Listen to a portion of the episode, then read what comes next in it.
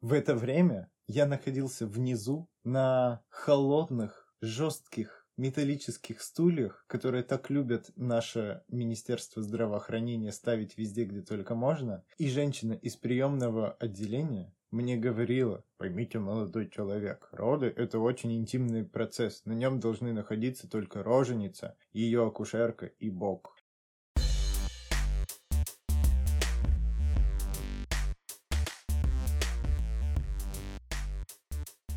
Всем привет! И это подкаст «Хьюстон, у нас ребенок». Меня зовут Лиля, и я мать. Меня зовут Артем, и я отец. В этом подкасте мы с Артемом обсуждаем наш родительский опыт и делимся им с вами.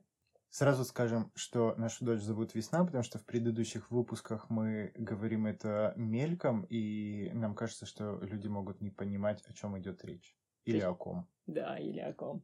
В этом выпуске мы обсудим партнерские роды, и у нас даже есть план на выпуск. Сначала мы просто повспоминаем, как это было, какие были сомнения. То есть, как мы пришли к жизни такой. Именно. А затем мы ответим на вопросы, которые присылали в мой родительский блог как раз насчет партнерских родов.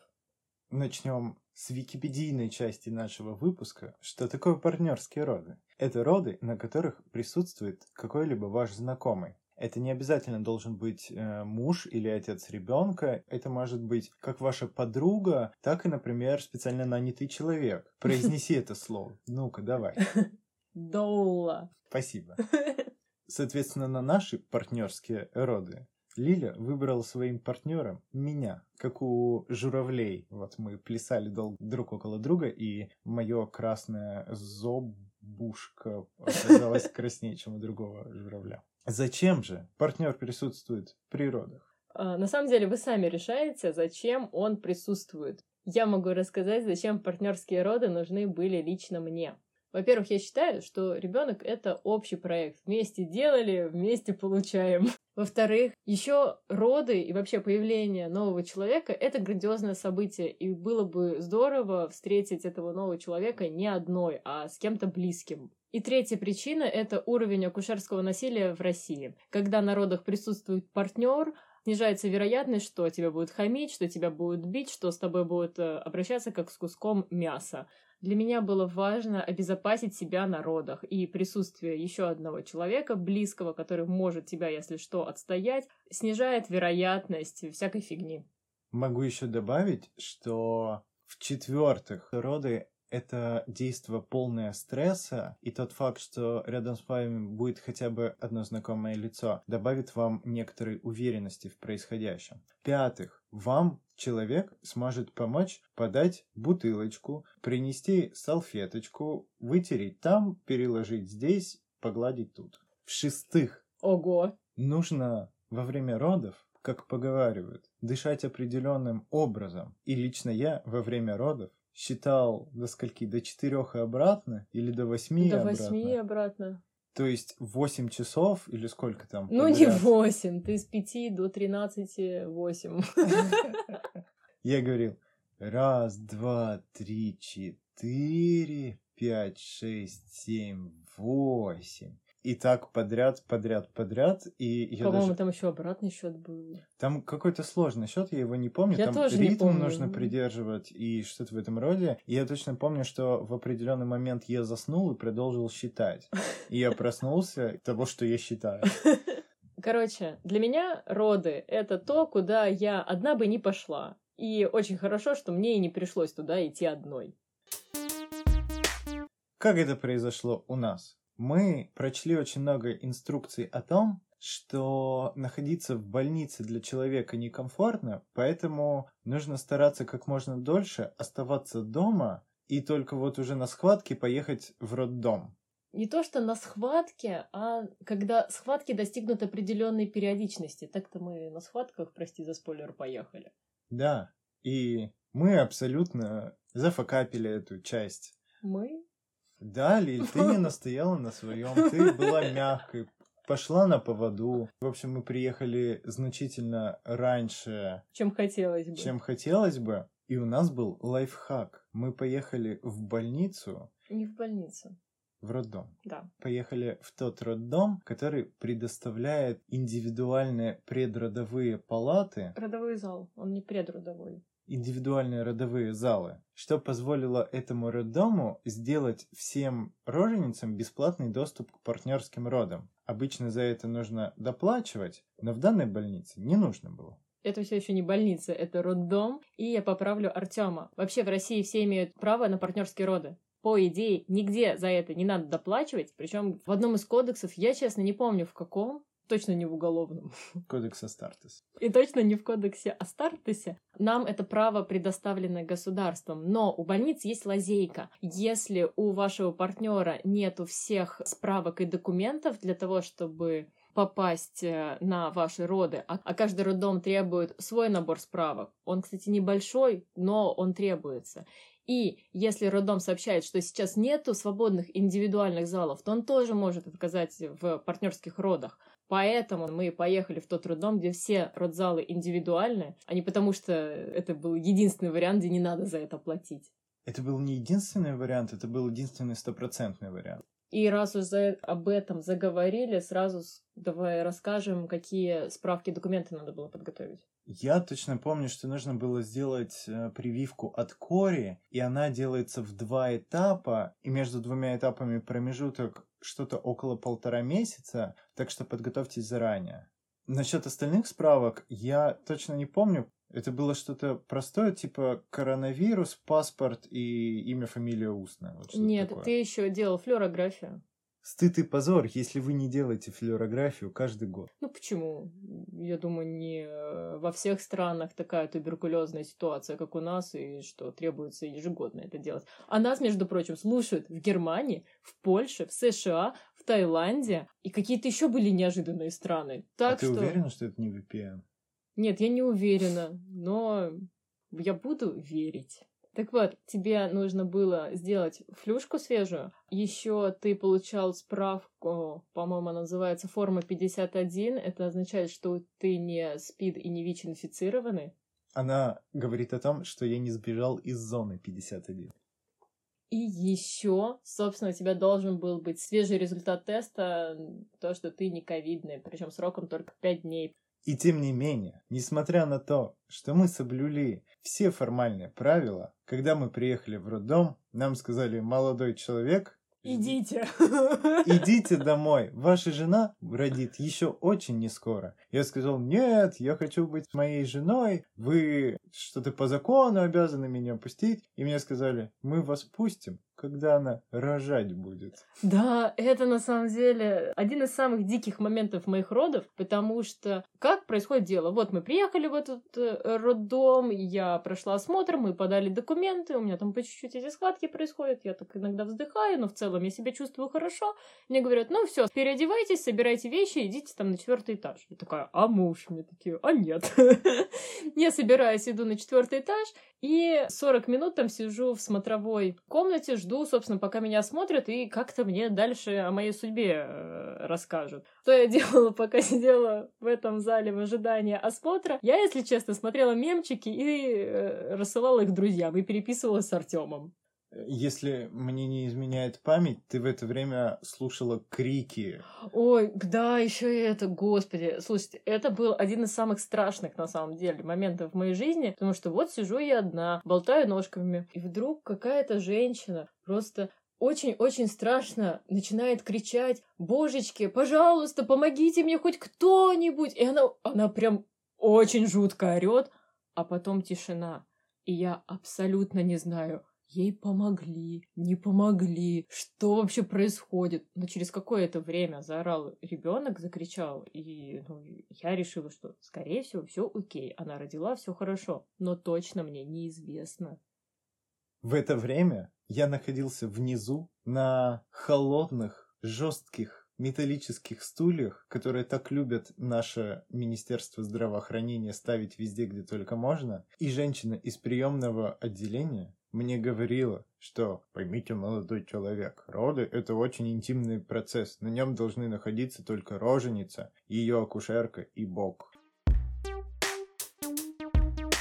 Короче, я все-таки дождалась осмотра. Это был самый ужасный осмотр в моей жизни. И очень хорошо, что это был самый худший момент моих родов, потому что я на самом деле готовилась к родам, что это будет супер тяжкое испытание, что это будет финальное сражение с боссом. Причем в виде босса как раз-таки система здравоохранения РФ. И меня перевели в родзал после этого, потому что решили, что все, все-таки я рожаю, нормально, можно мне туда. И, собственно, после того, как меня туда перевели, в течение следующих двух часов я от всех добивалась, чтобы ко мне пустили моего мужа. И говорила, а где мой муж? Опустите, пожалуйста. А мне все говорили вот эту же фразу, когда начнете рожать, тогда пустим. А я им говорила, а почему я нахожусь тогда в родзале, если я не рожаюсь? А на меня смотрели как на дурочку. Не очень приятно, но что есть, то есть. И все-таки к пяти утра Артема ко мне опустили. Собственно, родовая палата — это... Родзал. Зал. Да. М,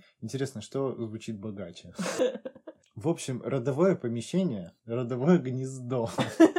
Это такая небольшая комнатка, Ну в принципе, большая. Она больше, чем кладовка, где мы это все записываем. Хорошо. Это просторное помещение, в котором стоит кровать, которую я до этого видел только в выпусках Доктора Хауса, и небольшое пространство, где можно походить туда-сюда, если вам приятнее ходить во время родов. Что я делал, пока мы находились там? Я... Что ты только не делал. Да у меня на самом деле было немного миссий, и я читал дыхание, я считал схватки, а еще я подавал воду. Ну, еще ты присутствовал, я думаю, это самое главное. Короче, как тебе в целом весь этот опыт, какие у тебя были ожидания, какие у тебя были сомнения, сразу ли ты согласился пойти, ну и в целом вот как-то обрисуй все, что ты чувствуешь и думаешь по этому поводу. Во-первых, я думал, что это пройдет значительно быстрее. Столь длительного пребывания я не ожидал. Если бы я ожидал, я бы подготовился лучше и взял бы с собой еды. Из моих воспоминаний сейчас осталось то, что очень хотелось спать под конец и очень хотелось есть. У нас, по-моему, было с собой два сникерса. И, по-моему, ты оба отдала мне, потому что ты сказала, я не хочу есть, а я как бы уже вот хотел есть. да. Но, возможно, это были фантомные сникерсы. Они тебе приснились.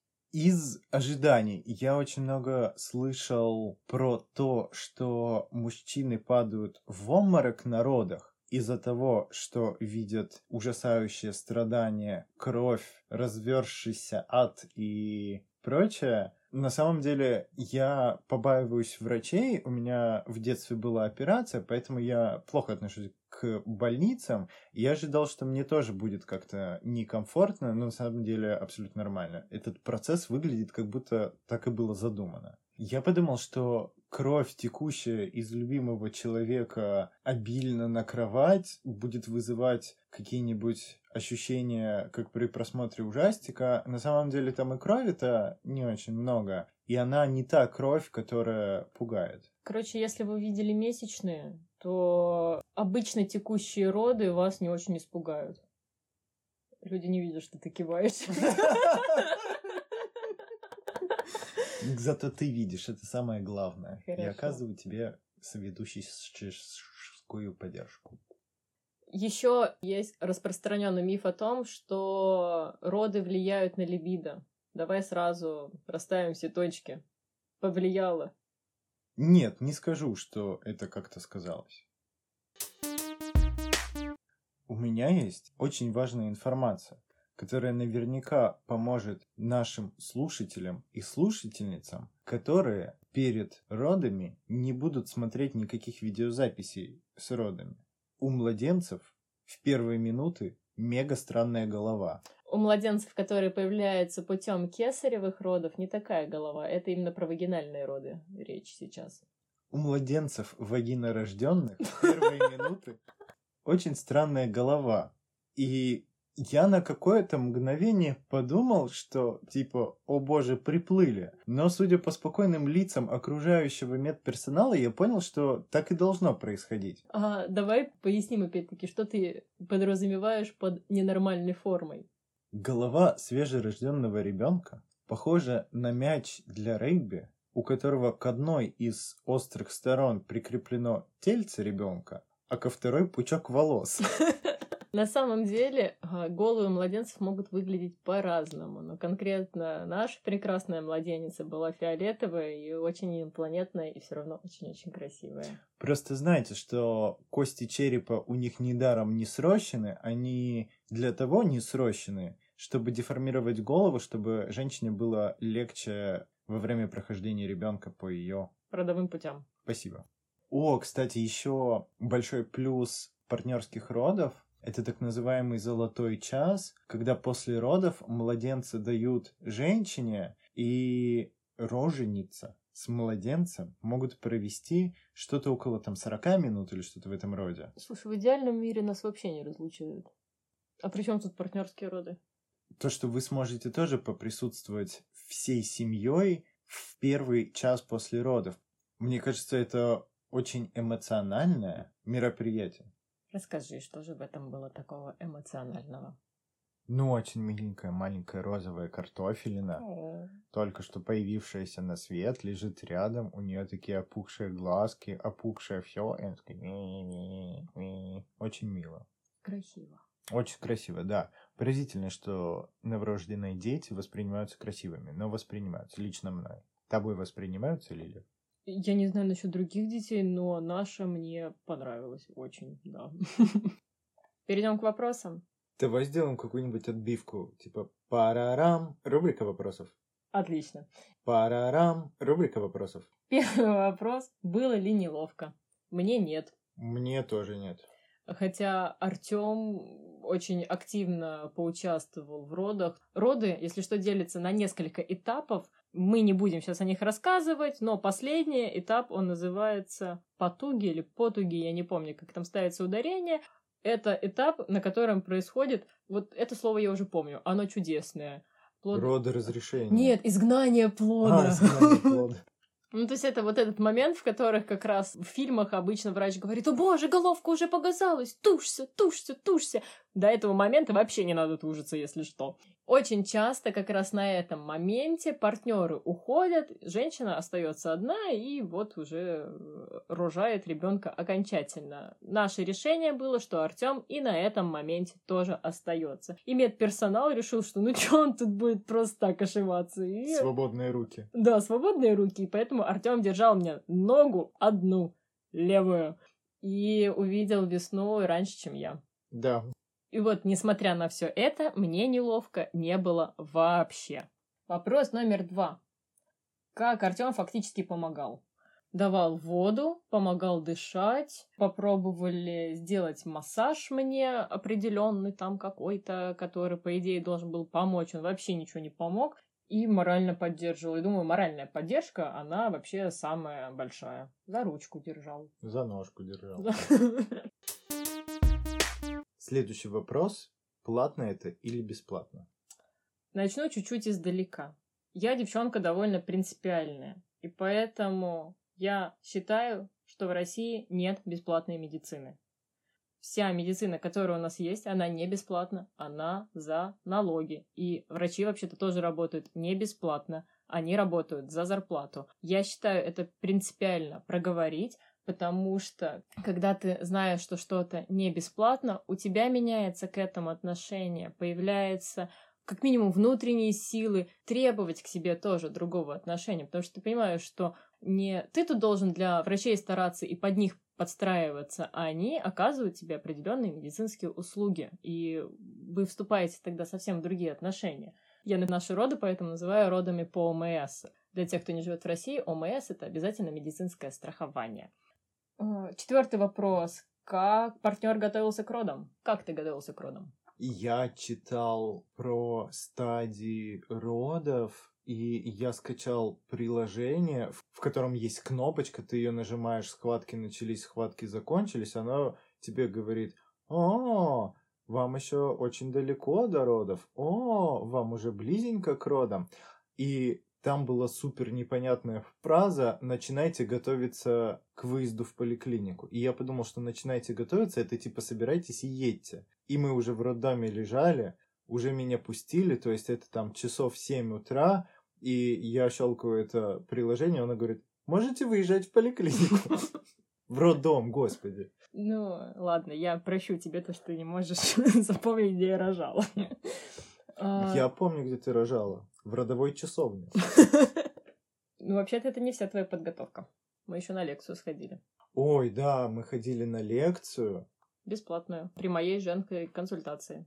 Я абсолютно сейчас не помню, что там говорили, но я точно помню, что когда я забирал свидетельство о рождении весны в ЗАГСе, ко мне подошла женщина и сказала, а я вас помню на лекции по родам. А помнит она нас потому, что когда попросили добровольцев из зала, чтобы показать, как делать массаж и как, по-моему, считать там вот это дыхание, мы вызвались добровольцами и для всех слушателей на нас показали, что надо делать. Следующий вопрос, совпали ли ожидания реальность? Я, если честно, не знаю, как на него ответить, потому что я надеялась, что я выживу, и все будут живы, и Артем не даст мне умереть. Он не дал. Я думал, что будет быстрее, это все было дольше. И это очень эмоциональный процесс. Я думал, что будет не так. Я думал, что... А что ты подразумеваешь под эмоциональным процессом?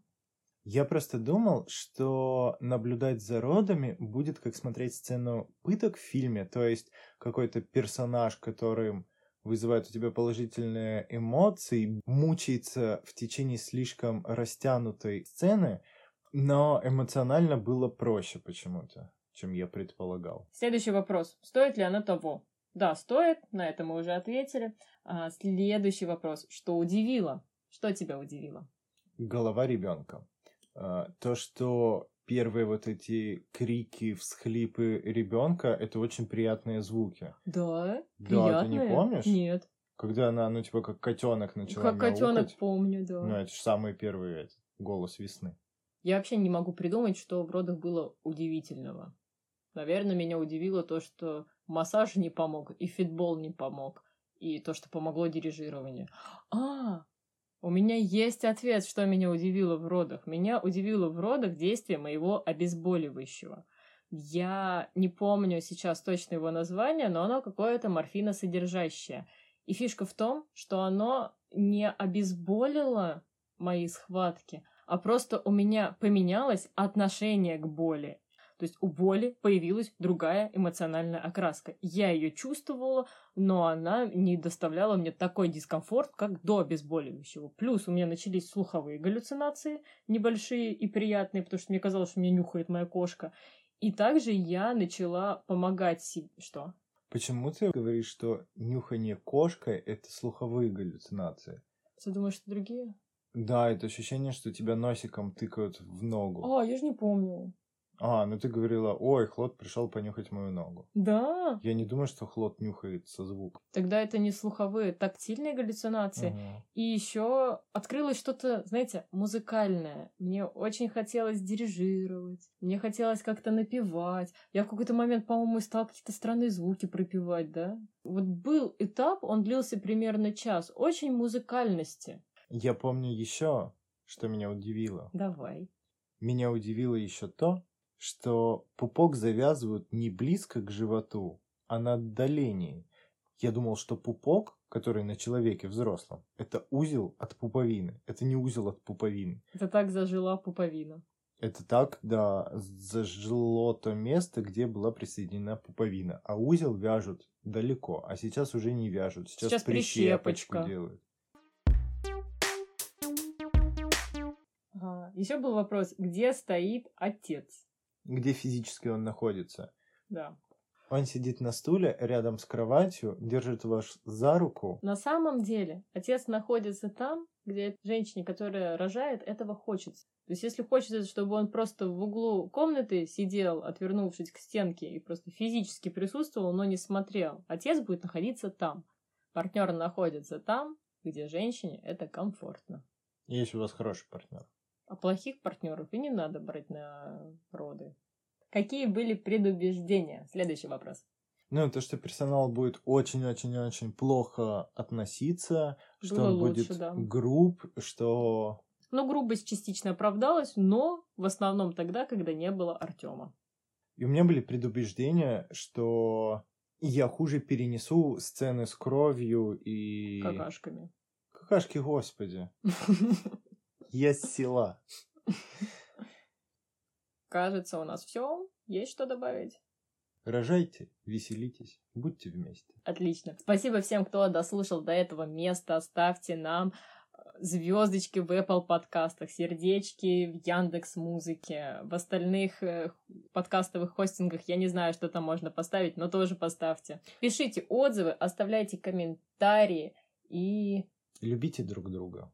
И, конечно же, любите друг друга. А, знаете еще что? Если у этого выпуска будет нормальный звук, то спасибо за это Саше Насеннику. Он дал мне пару советов, как сделать все не таким плохим, как было до этого. А если звук останется все еще не очень, то не спасибо мне, это у меня руки кривые.